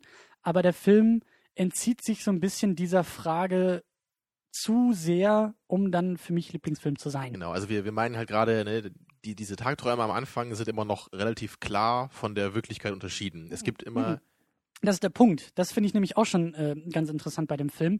Sie sind inhaltlich klar unterschieden, weil sie eindeutig over the top sind. Nicht- Wenn er durch ein genau, also ich meinte Haus mit Unterschieden, springt. es gibt immer eine Szene, wo wir sehen, hey Walter, komm mal wieder zurück auf die Erde oder so. Ja, es gibt Ja. immer Leute, die ihm sagen, hey, du warst gerade in so einem Tagtraum. Ja. Und das Einzige, was später eben nicht mehr passiert, sind diese Momente. Ja. Aber, aber also diese Erlebnisse, die er hat, könnten im Grunde immer noch diese Tagträume sein. Exakt. Und das fand ich, ich finde es interessant, weil also mein, meine Theorie bei diesem Film ist, ähm, und deswegen bin ich auch ein bisschen enttäuscht, dass auch gar nicht so sehr über den Film diskutiert wird und deswegen will ich ihn nochmal auf DVD gucken, um immer anhalten zu können. Ich glaube nämlich, dass äh, Ben Stiller, also ich kann mir vorstellen, dass Ben Stiller wahnsinnig unterschätzt wird für diesen Film, weil ich glaube, dass er sehr subtile Hinweise legt in den Film für genau diese Deutung. Ohne ein einziges Mal dann eben am Ende diesen platten Twist zu haben, einer schnipst und er wacht auf und er saß die ganze Zeit am Genau. Oder Küchentisch. seine Mutter sagt ihm, aber Walter, du warst doch gestern den ganzen Tag hier im Wohnzimmer. Genau. Also, oh my God, so this means it was all just a dream. Genau, es ist halt nicht so in dem Film, aber die ganze Zeit, also ich finde es eben interessant, die Beobachtung, dass, und ich habe ihn ja jetzt schon ein zweites Mal gesehen, es gibt stilistisch eigentlich keine Übergänge zwischen Traum und Wirklichkeit. Es ist kein anderer Filter, es sind nicht irgendwie auf einmal super schräge Kamerawinkel dabei, sondern es ist rein über das Inhaltliche. Wir sehen, er springt in ein Hochhaus und rettet es vor den Flammen. Er springt mit seinem Chef aus dem Fahrstuhl und sie fliegen wirklich wie äh, Superman durch New York City und kämpfen da in bester äh, Superheldenmanier. Und er kommt aus irgendeinem Bild rausgesprungen im, in Bergsteiger-Outfit und hat irgendwie einen spanischen Akzent und macht sich an seine Lady ran. Und Wir hat seinen, sehen, seinen Poetry Falcon dabei. ne? ja, wir wissen, wir wissen aufgrund dieser Übersteigerung, dass das alles ein Traum ist. Also Genau. da, da macht der Film am Anfang eben diese, diese Diskrepanz nur inhaltlich groß auf. Und dann haben wir aber diesen, diesen, dieses Abenteuer, was Walter Mitty ja erlebt. Er muss ja diesem, diesem Fotografen hinterherreisen und das, was ihm da erlebt, also das, das, was ihm da passiert, was er erlebt, ist aber auch nah an der Grenze zum Unglaubwürdigen. Er springt aus einem Hubschrauber und kämpft mit Haien, Mhm. was teilweise auch wieder zu fantastisch inszeniert es, ist. es, es gibt vor allem auch einen, einen anderen Hinweis, meiner Meinung nach, und zwar äh, diese Szene in der, in der Bar in Grönland, da, wo, wo er Ja. sich ähm, seine, seine Angebetete vorstellt, die dann da auch so einen Karaoke-Song singt.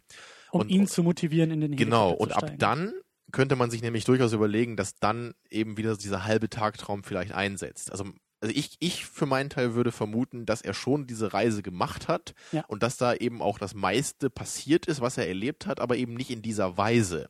Und dass Mhm. da vielleicht eben nicht dieser äh, Hai im Wasser war, als er da eben ins, äh, ins Wasser gesprungen ist, sondern dass er da einfach halt nur äh, von denen rausgefischt wurde oder so. Ne? Aber dass halt eben diese Tagträume immer noch dazu kamen von ihm, um diese ganze Geschichte eben noch beeindruckender zu machen. Ja.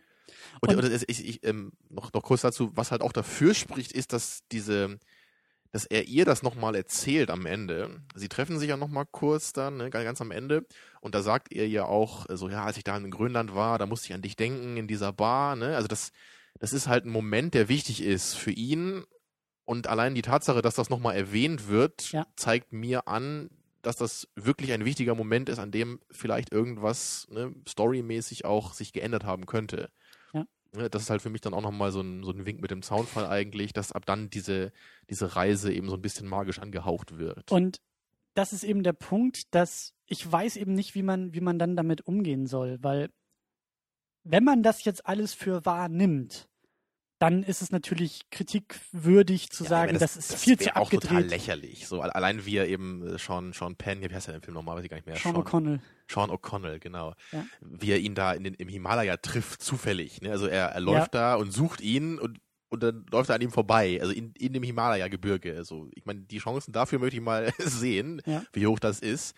Also wenn man dann echt denken würde, dass es wirklich passiert, dann würde man ja echt sagen, was ist denn das für ein Quatsch? Und ständig so, ne? kriegt er diesen Anruf von, von äh, dem E-Harmony. Genau, auch, auch oben auf dem Himalaya. Ob man da Handyempfang hat, äh, naja. Immer zu den, zu den passendsten Momenten seines größten Triumphes. Ja, ich habe gerade mit einem Hai gekämpft und bin einem Vulkan entkommen und bin gerade auf dem Himalaya. So, das.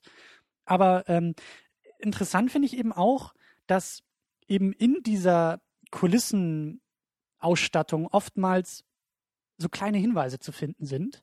Nämlich zum Beispiel in einem Time-Bürogebäude. Live, meinst du?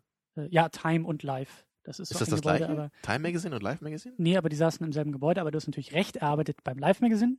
Entschuldigung. So. Äh, da ga, da gab es ein Cover, irgendwas mit Haien. Großer Hai, irgendwas mit äh, Shark Attack, bla bla bla. Während er noch äh, dort gearbeitet hat, sehen wir auch, wie er daran vorbeiläuft. Also er hat es unterbewusst wahrgenommen zumindest.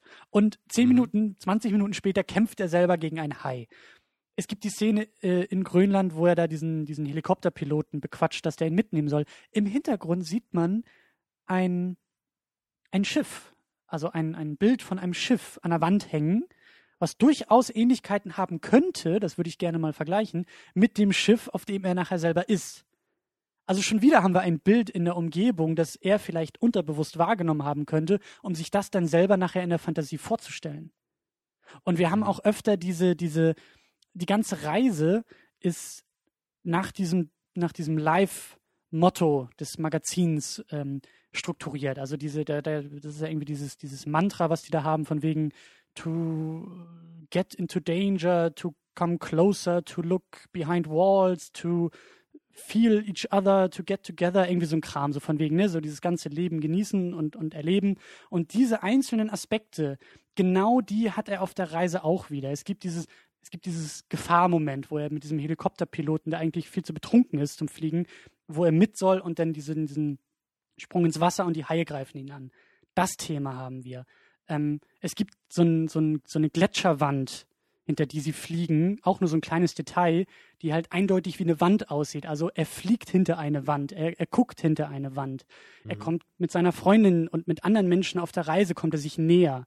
Also dieses ganze, diese ganze Struktur und dieses Zusammenkommen von Zufällen, weiß ich halt nicht, wie ich das deuten soll. Und es gibt eben leider in einem Film, finde ich, zu wenig Indizien, die zu undeutlich sind, um diese Interpretation stark zu machen. Und dann sind wir im Vergleich bei Ja. Inception, wo man ja auch fragen kann, was war Traum, was war Wirklichkeit. Aber ich habe das Gefühl, dass Inception deutlicher, obwohl es auch sehr subtil ist, aber doch deutlicher die Zeichen setzt. Ja, und da haben wir ja auch, als wir Inception hier besprochen haben, ne, da haben wir wirklich uns diese Liste mal vorgenommen von diesen, ich weiß gar nicht mehr, wie viel das waren, irgendwie zehn Interpretationsmöglichkeiten, ne, wo man Ja. dann echt an verschiedenen Punkten im Film sagen kann, es macht durchaus Sinn anzunehmen, dass an diesem Punkt der Traum einsetzt und dann vielleicht bis zum Ende des Films durchgeht, ne? Oder also es, es gab ganz verschiedene Ebenen, auf denen man Inception eben deuten kann und sie machen alle irgendwie Sinn und sie haben alle Indizien, die dafür sorgen, dass man dafür argumentieren kann. Also ganz Ja, konkret, genau. auch anhand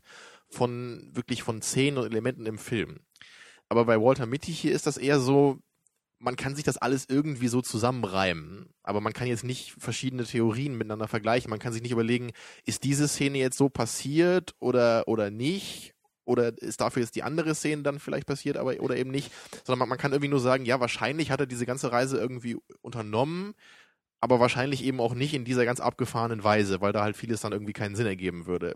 Ja. Aber man weiß jetzt nicht, war er wirklich auf diesem Schiff zum Beispiel oder hat er sich das Ganze nur eingebildet? Ne? Oder, oder hat er sich nur den Hai eingebildet oder, oder, oder sowas? Oder gab es diesen Sean O'Connell, war der wirklich da auf dem Himalaya oder, oder eben nicht? Oder hat er ihn getroffen oder gar nicht? Oder hatten die nur einen Briefwechsel oder irgendwie sowas? Ja. Also man kann das Ganze halt wirklich nur so ganz vage irgendwie sich dann vorstellen, dass das Ganze halt irgendwie nur eine Metapher ist für irgendwas. Ja. Ne, Man kann aber eben nicht jetzt wirklich konkret sich überlegen, welche Szene macht wie Sinn. weil halt der Film das größte Indiz und für mich auch nach der ersten Sichtung und deswegen auch dieses große Interesse, den nochmal zu gucken, war halt nur ein, ein Gefühl und er hat halt mich über seine Wirkung angesprochen, was in der Filmanalyse halt kein Argument ist, weil jeder Film auf jeden anders wirkt. Aber auf mich hat der Film so gewirkt durch diese ganzen kleinen versteckten Hinweise und durch diese extreme Übersteigerung der Geschichte bis hin für mich zur Unglaubwürdigkeit, was ja ein subjektives Gefühl für mich ist. Der Film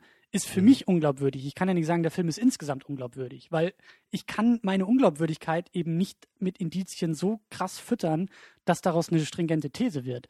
Du kannst zu mir sagen, nö, für mich war das alles glaubwürdig. Und dann haben wir zwei verschiedene Meinungen Ja, und können sie nicht Natürlich, vergleichen. aber i- idealerweise kann man ja eben Wirkungen bei Filmen immer auf irgendwelche Aspekte im Film dann zu, zurückführen und zumindest darlegen, was man damit eben meint. Ne? Sondern Ganz der Film genau. wirkt auf mich so und so, weil eben diese Szene für mich diese Stimmung erzeugt auf diese Weise oder so. Ganz genau, aber für mich Ja. ist eben das größte Indiz bei dem Film zu sagen, er ist unglaubwürdig. Und das ist halt kein richtiges Indiz. Das ist kein, kein, kein Fakt. Das ist halt eben, so wie diese kleinen Botschaften, da bin ich schon der Meinung, dass man das stark machen kann. Aber daraus resultiert eben nicht zwangsläufig diese Interpretation, sondern das ist möglich, vielleicht auch nicht möglich. Das ist immer, also dieser, der Film ist vielleicht doch relativ ambivalent, ob er jetzt nun passiert ist oder nicht und was jetzt nun Traum ist und was Wirklichkeit ist.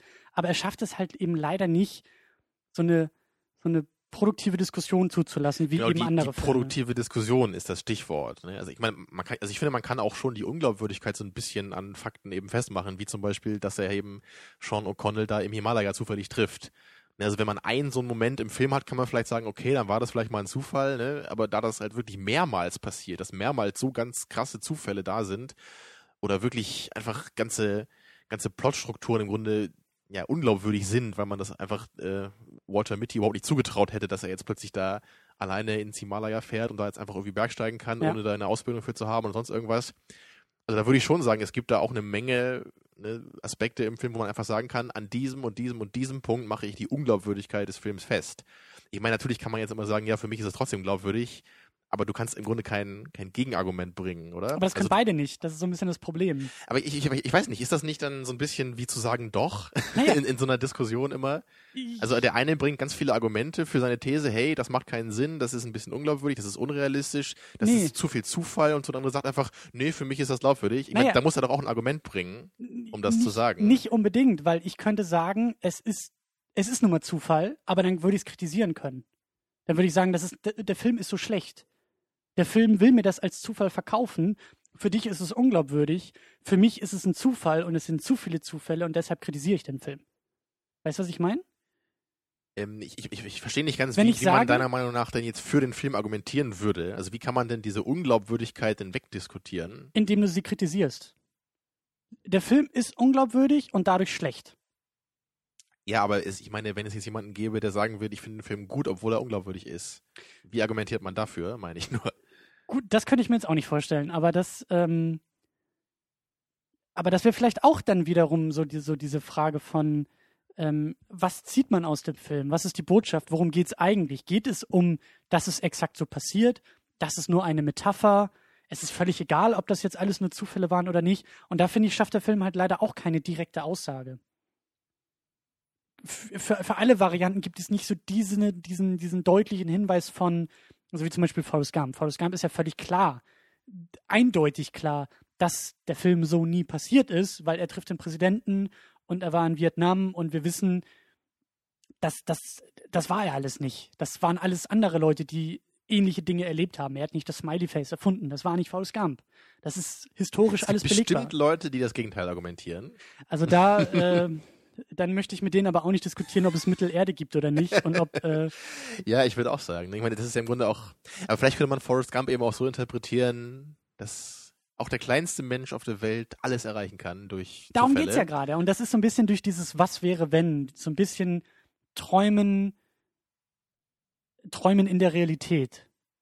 Und Walter Mitty ist die Frage, ob er überhaupt in der Realität träumt oder ob er nur träumt oder verstehst du, das ja, ist am noch Ende hat er ja auch noch diese Unterhaltung da mit Patton Oswald, ne, wo, wo es dann auch um die Tagträume geht und er sagt dann ja auch, sie Ja. werden weniger. So, er sagt nicht, ich Ja. habe sie gar nicht mehr, ich erlebe jetzt alles wirklich, sondern er sagt, sie werden weniger. Und ich, ich glaube ihm in dem Moment einfach. Ich glaube, dass er inzwischen wirklich weniger die Tagträume hat, weil er eben ein spannenderes Leben hat. Aber dass die eben trotzdem noch da sind und seine Erlebnisse dann doch noch ein bisschen aufwerten vielleicht. Aber ich, ich, ähm, ich, ich fand es trotzdem und finde es immer noch spannend. Und eigentlich glaube ich, weil auch ganz oft, und damit kann, ich- konnte ich irgendwie nichts anfangen, aber ich wünsche mir, dass es irgendwo im Netz einen Menschen gibt, der sich diesem Film mal wirklich komplett annimmt, wie das nur Menschen können, die irgendwie im Internet leben und den mal komplett auseinander nimmt, weil auch in ganz vielen Szenen sehr viele Zahlen eingeblendet wurden. Sehr deutlich auch mit Zahlen gespielt wurde. Apartment-Nummern irgendwie von seiner Mutter. Und, und das war nämlich auch wieder so dieses, dieses Gefühl von der Film gibt mir gerade einen Hinweis, den ich selber leider nicht ich deuten mein, kann das Gefühl hatte ich auch so ein bisschen, dass da irgendwie Hinweise drin sind, die ich aber nicht verstehe. Ne? Es wird ja auch einmal gesagt, dass seine Angebetete da äh, so einen, so einen Krimikurs besucht oder was war das, ne? So How to Write a Mystery Novel oder so. Ne? Und dann werden da ja. auch so, dann erklärt sie, wie man so eine Mystery Novel schreibt. Also warum ist so eine Szene dann in dem Film? Das ist ja immer, ja. das ist ja wieder so, so eine, ne, da, da wird die dritte Wand dann so ein bisschen durchbrochen irgendwie. Oder es wird dem Zuschauer gezeigt, hey, ne, denk doch mal ein bisschen darüber nach Ne? Vielleicht ist ja auch so ein Mystery-Ding irgendwie ja. drin in dem und Film. Ne? Zum Beispiel halt auch so dieses, ne, es geht ja um Zahlen, diese, diese Fotos, die er da gemacht hat, das Bild Nummer 25 fehlt. Und er hat, glaube ich, das Bild 24, 26 und 27 als Indizien. Und wenn er dann eben, manchmal gab es dann auch wieder diese, diese Überblendung von, statt irgendwie einen krassen Schnitt zu setzen, halt eher so eine Transition, irgendwie Filmstreifen und wir sehen oben und unten an den Rändern die Nummerierung der Bilder und auf einmal sitzt er irgendwie vor dem, Live-Magazine-Gebäude, wird von oben gefilmt und es sieht so aus, als ob dieser Platz, an dem er sitzt, oben und unten auch so Filmstreifen hätte, auch mit Nummerierung, um eben so diesen Übergang, diesen Szenenwechsel zu haben, wo ich mir dann auch immer gedacht habe, heißt das jetzt auch wieder genau, irgendwas? Soll das nur cool aussehen oder hat das jetzt irgendwie auch einen, einen Sinn gerade gehabt? Ne? Genau, und, und das ist halt eben so die große Frage, die für mich ungelöst bleibt. Ist dieser Film unglaublich subtil und clever und kann man da noch mehr rausziehen? Genau, oder, oder, oder ist verschleiert er einfach, er einfach nur jede Menge? Oder tut er einfach so, hey, das, das könnte man alles ganz toll aufschlüsseln, aber im Grunde ergibt es halt sowohl auf die eine als auch auf die andere Deutungsweise nicht so hundertprozentig Sinn dann. Oder drittens, nichts von alledem. Er ist einfach nur glatt und brav und süß und schön. Aber das glaube ich nicht. Also das halte ich für sehr unwahrscheinlich, dass da wirklich, also dafür sind mir da einfach zu viele Indizien, die irgendwie auf etwas mehr hindeuten. Ja. Also ich kann mir nicht vorstellen, dass wirklich der Film jetzt genau so gemeint ist, dass das alles, was da passiert ist, genau so passiert sein soll. Ich meine, dann wäre er halt auch einfach doof. also wenn das so wäre, dann wäre er halt auch einfach, ja, belanglos. Und, und, und, das ist, das ist eben das, was, wie gesagt, was mir fehlt, um den wirklich uneingeschränkt ins Herz zu fassen und zu sagen, ich liebe diesen Film, weil solange diese Frage nicht geklärt ist, äh, kann ich ihn nicht ja. lieben. Bei Inception, da kann man ja auch echt den Film immer wieder gucken, weil man einfach Lust hat, die einzelnen Theorien zu analysieren und zu überlegen, hey, macht das Sinn für mich? Ne? Du Aber kannst hier, den Film mit, mit jeder Theorie anders gucken. Du genau gehst mit das, einer Theorie ja. rein und Aber siehst ich, den Film Ich glaube, hier wäre das halt wirklich äh, ziemlich frustrierend, weil du einfach nicht, nicht genug Handfestes hast, um da überhaupt mal zu einer richtigen Theorie zu kommen. Ja, ich, und ne? ich glaube eben, dass der Schlüssel tatsächlich eine, eine Sichtung auf DVD ist. Ich glaube, dass man ganz viel mit Screenshots arbeiten kann, weil eben in der Szenerie, in, in der Ausstattung, in der Kulisse irgendwo Hinweise versteckt sein könnten. Die muss man erstmal raus, rausziehen und rausgraben und dann gucken, wofür könnte das stehen und wofür, wie macht das noch Sinn im Film. Also ich will da wirklich, ich will da so ein so ein Blogartikel lesen, irgendwie so gefühlt auf, auf 50 Seiten Niveau. Ich will eigentlich ein ganzes Buch davon lesen mit ganz vielen Bildern, ganz vielen Ausschnitten, weil ich habe das Gefühl, dass diese Theorie irgendwo Sinn macht, aber die muss man irgendwie noch, noch stärker da rausziehen. Wir sind schon wieder lange dabei heute, aber ich ja. glaube, zwei Sachen würde ich gerne noch besprechen mit dir, bevor wir zum Ende kommen. Ja. Also einmal hatten wir ja noch diese, du hattest ja diese Geschichte mit dem Erzähler notiert hier, ne? Genau, das ist auch der Grund, warum ich so ein bisschen auf diese, das steht vielleicht für mehr Theorie gekommen bin, weil wir erleben den Film ganz klar durch Walter Mitty. Er ist unser Sprachrohr, seine Augen sind unsere Augen, ähm, durch die wir eben seine Geschichte wahrnehmen und wir wissen von Anfang an durch diese Tagträume, er ist unzuverlässig. Wir wissen, er träumt, er erzählt unzuverlässig. Es gibt halt leider keinen Twist am Ende, der irgendwas auflösen kann, der auf einmal aus dieser subjektiven Perspektive rausgeht und die objektive Wahrheit uns zeigt. Wir bleiben immer. Genau, das wäre dann sowas, was ich eben meinte, so dass seine Mutter plötzlich sagt, so hey, das war alles ganz anders und dass wir dann eben plötzlich ja. sicher sind, wie es wirklich gewesen ist. Genau diesen und hier Moment bleibt am Ende immer noch diese Frage über, ne, wie es denn war. Man kann sich da einfach jetzt nur mit dieser Glaubwürdigkeitsfrage im Grunde überlegen, dass es halt eigentlich so nicht gewesen sein kann. Ne, weil es einfach zu abgefahren wäre. Ne, aber, aber man würde sonst eigentlich gar nicht darauf kommen, den Film in Frage zu stellen, anhand von konkreten ne, Szenen im Film jetzt. Ne, also nur anhand dieser Abgefahrenheit, dieser Übertriebenheit kommt man überhaupt auf die Idee zu sagen, wahrscheinlich war das ja alles gar nicht genau so. Genau. Und das finde ich aber prinzipiell ein, ein schönes Stilmittel eigentlich, diesen unzuverlässigen Erzähler. Das ist wahrscheinlich auch, kommt drauf an, irgendwie in welchen Genres man unterwegs ist. Ähm, vielleicht auch relativ overused, aber prinzipiell finde ich das ganz, ganz spannend und das lädt natürlich ein für irgendein Twist-Ending normalerweise. Also wenn wir an Fight Club zum Beispiel denken, ähm, Genau, das, funktioniert ja auch nur durch den unzuverlässigen klar, Haupt berühmtes Beispiel. Oder Hauptdarsteller. Stay gibt's da zum Beispiel noch, so ein ganz abgefahrener, kleinerer Film mit äh, Ewan McGregor in der Hauptrolle. Aber fand ich nicht so gut. Oder das war so ein Film, der wird eigentlich nur abgedrehter, je länger er läuft und am Ende kommt dann eben dieser, dieser Twist und dann denkt man so, ja, pff, okay. Aber es war eben nicht, dass man dann denkt so, hey, hier und da erkenne ich tolle Details, die jetzt sich äh, zusammenfügen, ne? Mhm. sondern da kommt dann nur der Kartoffelsalat am Ende raus, wie ich immer sage. Ist alles oder nichts. Ja. Eine andere Form von dem coolen Erzähler hatten wir ja auch bei A Clockwork Orange. Ne? Das war ja, also nicht, Ja. nicht ganz so krass, aber da, da, da kam ja eben ne, diese Gehirnwäsche-Sache kam da ja eben auch so cool durch, weil der, der Erzähler Alex da auch immer so mit dem Zuschauer spricht und uns auch immer so, also er, er spricht uns immer auf so eine unobjektive Weise an. Ne? Er, er versucht immer irgendwie sich gut darzustellen oder er sagt immer so, your, your beloved narrator, glaube ich. ne? Also solche Sachen. Ja. Also dass, dass wir eben mit ihm sympathisieren, obwohl er natürlich nur furchtbare Sachen tut äh, im ganzen Film, aber er ist eben die Hauptperson und deswegen sympathisieren wir ja schon zu einem gewissen Teil irgendwie mit ihm mit. Und das, das fand ich da eben auch so cool, ne? dass es auch wieder diese die dritte Wand da eben durchbrochen wird. Vierte. Vierte Wand. Ein Set hat immer drei Wände und wir gucken durch die vierte durch. Ich glaube, ich habe jetzt an Dimensionen gedacht, dass die dritte Dimension durchbrochen wird. Aber du hast recht, das mit den Wänden ist, glaube ich, was anderes als Dimensionen. Es gibt Sinne, Wände und Dimensionen, alle verschieden. Mhm. Aber äh, ja, Clockwork Orange. genau, wollte ich nur sagen, Clockwork Orange war eben auch cool, ne? weil das, das halt eben auch seine, so eine Message des Films ne? auf so eine ganz andere Weise verpackt. Ne? Dieses, dass eben die Gehirnwäsche nicht nur thematisiert wird im Film, sondern, dass Sondern wir eben als Zuschauer Teil davon gemacht wird, werden. ja, Ne? Da gab es ja auch diese Sache mit der Musik, ne? mit Beethovens Neunter, die immer bei diesen gewalttätigen Szenen gespielt wird und ne, dass wir jetzt als Zuschauer dann irgendwann auch mit dieser Musik Gewalt assoziieren, ne? einfach nur, weil wir diesen Film gesehen haben, obwohl es sonst überhaupt keinen Grund gibt, das zu tun. Ja. Ne? Also total coole Mechaniken, die diese Erzählergeschichte halt wirklich ermöglicht. Oder ich denke da auch an Eternal Sunshine of the Spotless Mind, weil das funktioniert da ja auch ein bisschen anders, aber es ist ja diese Traumgeschichte und in den Träumen nochmal die Erinnerungen, die durchlebt werden, rückwärts und Clementine ist dadurch ja immer subjektiv durch Joel geprägt. Wir sehen ja nicht Clementine, wir sehen die Erinnerung Joels und die Wirkung und die Eindrücke, die sie auf ihn äh, gemacht hat. Das heißt, wir Ja. wissen über sie eigentlich gar nichts, sondern wir wissen eine ganze Menge über ihn Also, und wie er sie also wahrnimmt. Bei, bei Eternal Sunshine ist es doch eigentlich noch ein bisschen anders, weil wir ja eigentlich, weil da ist er ja als Protagonist der Erzähler im Grunde in seinem eigenen Traum Genau. und er ist sich dessen ja auch bewusst.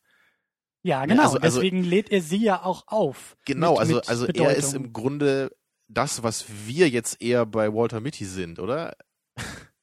Also, weil, weil er ist ja da, also, also bei Walter Mitty ist es ja so, dass, dass, dass Walter Mitty uns eben den Film erzählt, im Grunde. Ja, als Zuschauer. Der Protagonist des Films erzählt uns als Zuschauer den Film und deswegen trauen wir ihn nicht so ganz oder der Film ist verschleiert durch uns. Aber bei Eternal Sunshine erzählt sich ja der Protagonist im Grunde selber diese Geschichte dann in seinem Traum. Und er weiß im Grunde, dass er selber sich seine Freundin da anders äh, einbildet, als sie Ja. eigentlich ist. Ja, Ne? Also das Ganze Und das ist dann nochmal auf einer anderen Ebene. und das meine ich halt mit Walter Mitty, der Film könnte auch irgendwie mit solchen Komponenten stärker arbeiten. Also dass zumindest dieses Anzeichen genau, ein bisschen von, weil, konkreter noch. weil ja. Erzähler meint ja nicht nur einen Narrator, der wirklich zu uns spricht aus dem Off oder in die Kamera guckt und uns anspricht. Genau, es ist ja einfach die Perspektive, aus die der Perspektive. Film erzählt Im, wird. im ne? Hobbit ist, gibt es mehrere Erzähler. Es gibt den Hobbit in vielen Szenen, den, den ähm, Bilbo, es gibt Gandalf als Erzähler, weil die Szenen, wo nur Gandalf dabei äh, äh, Genau, da, ist, aus seiner Perspektive kurz, ja. erzählt werden. Also Erzähler eben auch eher in so einem allgemeineren Sinne gefasst. Und hier ist eben Walter Mitty unser Erzähler, weil sämtliche Szenen durch seine Augen ähm, wahrgenommen oder Genau, zumindest es- er ist immer dabei. Genau, es, es gibt nämlich keine Szenen, wo er nicht dabei ist. Es Genau. gibt halt es- keinen, keinen allwissenden Erzähler, es gibt nur diesen persönlichen Erzähler. Genau das meine ich. Und bei Eternal Sunshine ist es halt eben ja auch so, dass Joel unser Erzähler ist. Aber wie du ja auch gesagt hast, so diese, dieses Meta-Ding deutlicher heraustritt weil es adressiert wird auch im Film. Und Außerdem gibt es da aber auch Szenen wieder, ne, wo, wo Joel eben schläft und die in diesem Apartment spielen, die dann stimmt. wieder nicht aus seiner Perspektive sind. Ne? Also es, es, wechselt da eben auch ein bisschen. Das stimmt, klar. Und wenn sie dann irgendwie auf die Straße gehen und da noch weiter, dann haben wir auf einmal den Allwissenden ja. mit dabei. Es ist ja nicht so, dass der ganze Film irgendwie dieser Traum ist und wir am Ende erst rausfinden, ach so, deswegen haben wir das alles so wahrgenommen, weil wir immer in Joels Kopf waren. Ne? Das ist ja kein, kein Twist, sondern es wird ja vorher gesagt, dass das passiert. Weißt, aber diese Erzählersache ist halt wirklich schwierig auch, auch das irgendwie, da seine Gedanken zu ordnen. Ne? Aber das, das finde ich halt wirklich toll bei Filmen, wenn, wenn diese Ebenen sich eben ähm, ja ändern können. Ne? Und ich meine, Memento ist ja da auch ein krasses Beispiel natürlich. Ne? Das ist ja auch die, diese ganze Verwirrung in diesem Film kann ja auch nur dadurch entstehen, dass wir eben alles aus der Perspektive des Protagonisten erzählt bekommen. Ja. ja wenn Memento einen allwissenden Erzähler hätte, wäre der Film halt überhaupt nicht das, was er ist. Ja. Dann wäre er halt wirklich nur das, was manche ihm vorwerfen, nämlich eine relativ belanglose Krimi-Geschichte. Ne? Aber, aber in dieser Weise macht diese Kritik einfach keinen Sinn, weil das nicht der Kern des Filmes ist. Ne? Und das ist halt auch immer gut und sinnvoll, eben auch zu gucken, wer erzählt hier gerade. Aus welcher Perspektive erleben wir das gerade und wer ist jetzt unsere Erzählinstanz?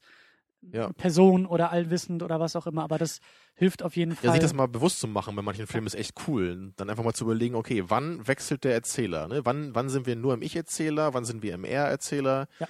Das macht auch fast bei allen Filmen eigentlich Sinn, das mal zu machen. Ja. Finde ich. Also es ist eigentlich eine gute, gute Übung für die Filmrezeption. Ja. Ja, und das, das letzte Thema, was du noch kurz anreißen wolltest, ist, glaube ich, das Thema so dieses Feel-Good-Movie-Ding, oder? Genau, müssen wir jetzt nicht mehr allzu lange austreten. Habe ich ja auch schon ein bisschen vorhin erwähnt, dass das nicht so ganz mein Ding ist, weil ich eben nicht in der Lage bin, solche Gefühle zu empfinden. Du kannst nicht gut fühlen, deswegen. Ich, ich kann mich nur schlecht fühlen, nein.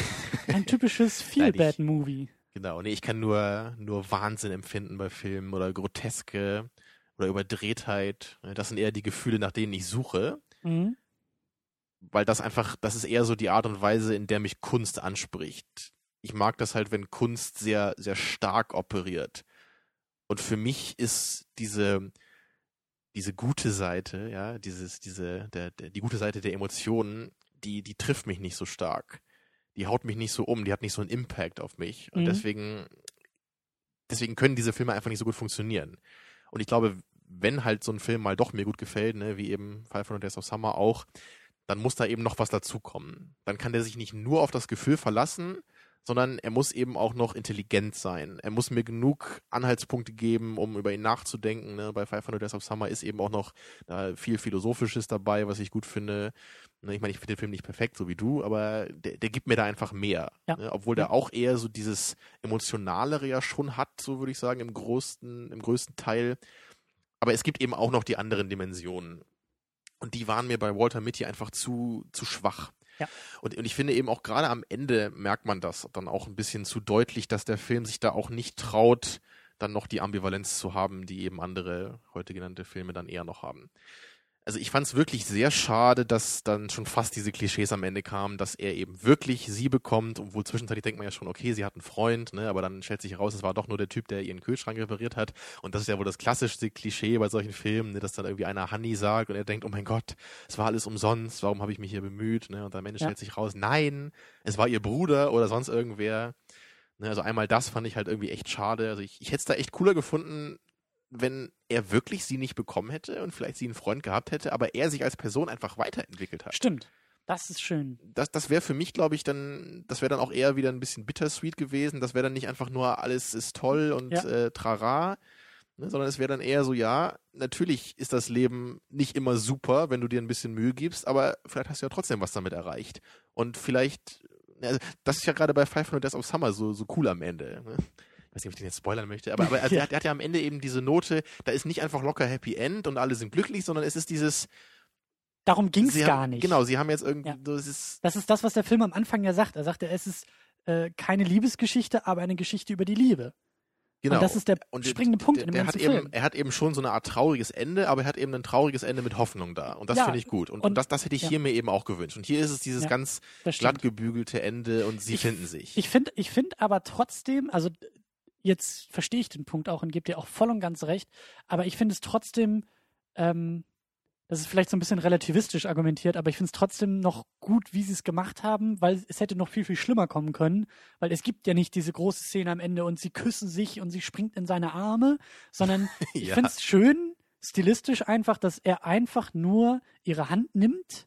Also, dass das, Mhm. vielleicht, vielleicht ist das auch der Punkt, vielleicht ist das auch der ganze Punkt der Geschichte. Vielleicht hat er sich alles nur eingebildet, um dann am Ende diese eine Aktion endlich f- schaffen zu können, nämlich ihre Hand einfach nur Ja, zu das nehmen. würde er auch Sinn sie nicht, ergeben, Er, ne? er heiratet sie nicht, er nimmt nur ihre Hand und es, sie es guckt würde ihn an. gerade in Bezug auf lächelt. den, den Beginn des Filmes auch Sinn machen, weil er ja da. Da, Da traut er sich ja nicht mal, sie virtuell anzuschreiben. Genau, man sieht, wie er da am Rechner sitzt und einfach nur die- diesen Knopf drücken will, dass er sich einfach Genau. dann nur so anzwinkert an diesem Profil. Und allein was ihn das für Kraft kostet, ne? Und dass Ja. er am Ende dann eben durch diese ja, Erlebnisse oder Träume, dass er dann eben die Kraft hat, ihre Hand zu halten, könnte man auch so sehen. Ne? Aber es- dann fehlt wieder dieses, diese, diese, diese, diese, dieses Indiz von, das ist wollte ich gerade sagen, ne? Das ist, das ist halt wieder so, man, man, man erkennt eigentlich, das wären alles coole Ideen gewesen, aber, aber das, das, das ist eben der Punkt, den Inception geschafft hat. Es müsste für, für all diese Theorien eben Ja. dann wirklich auch äh, vernünftige Anhaltspunkte geben und sie müssten alle Sinn ergeben. Ne? Es Ja. müsste einmal so Sinn ergeben, dass er sich alles erträumt hat, es müsste Sinn ergeben, dass er sich nur ein bisschen was erträumt hat und so weiter. Aber da, da kann man eben nicht handfest hier argumentieren. Dazu hätte er zum Beispiel am Ende dann wieder so aussehen müssen wie am Anfang. Dann hätte es vielleicht funktioniert, wenn er kein Bart gehabt hätte, seine alte graue Jacke angehabt hätte.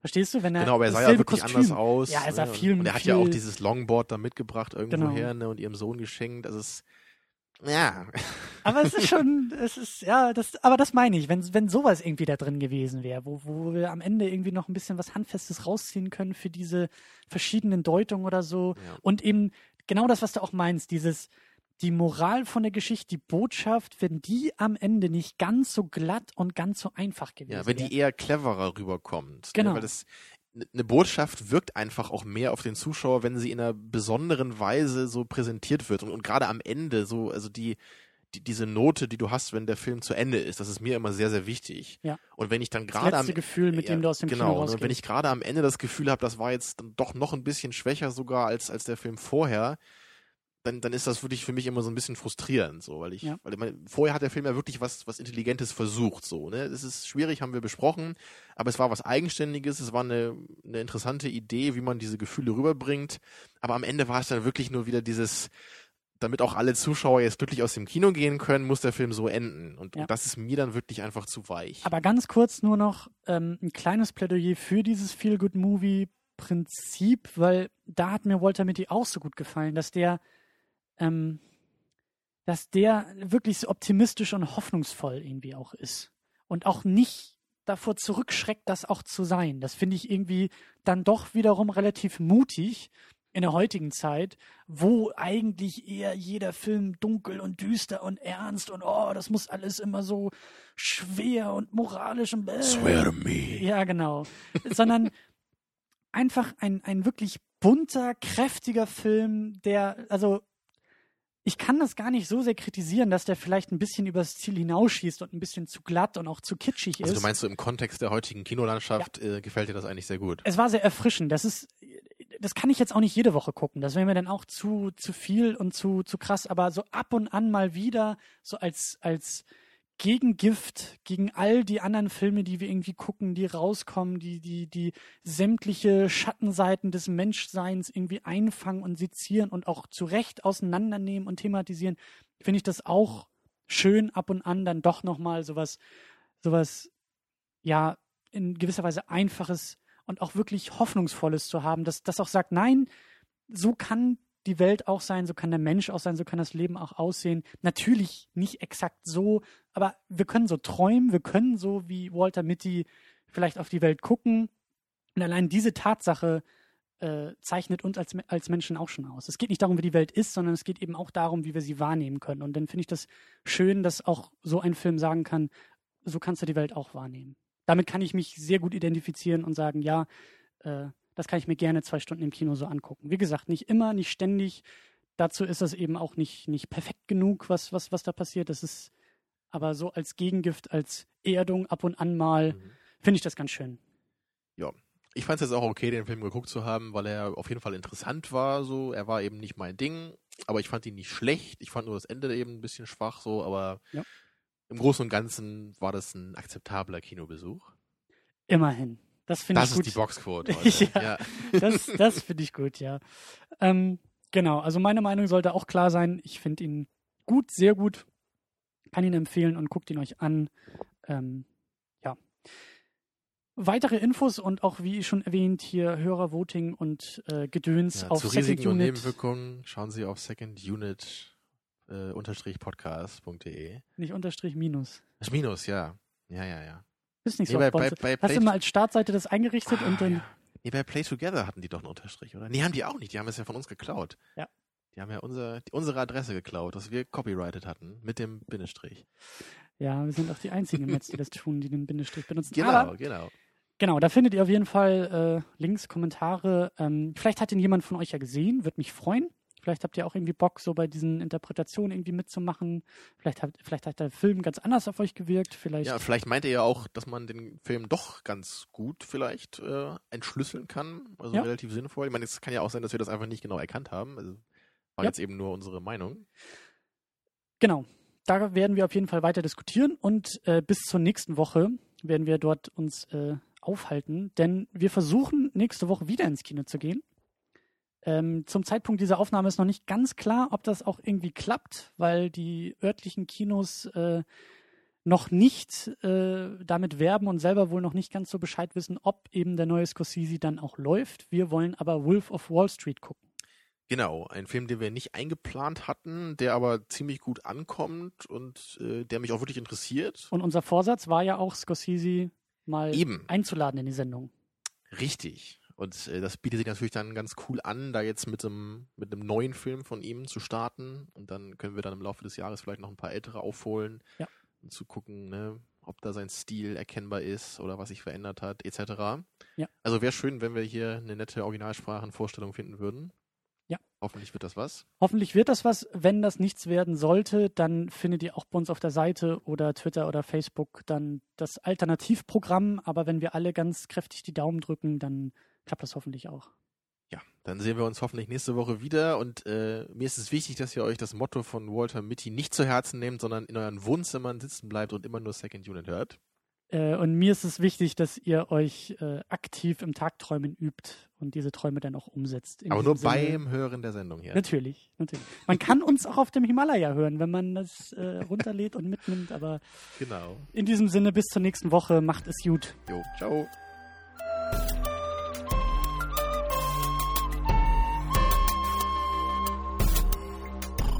Second Unit. Second unit.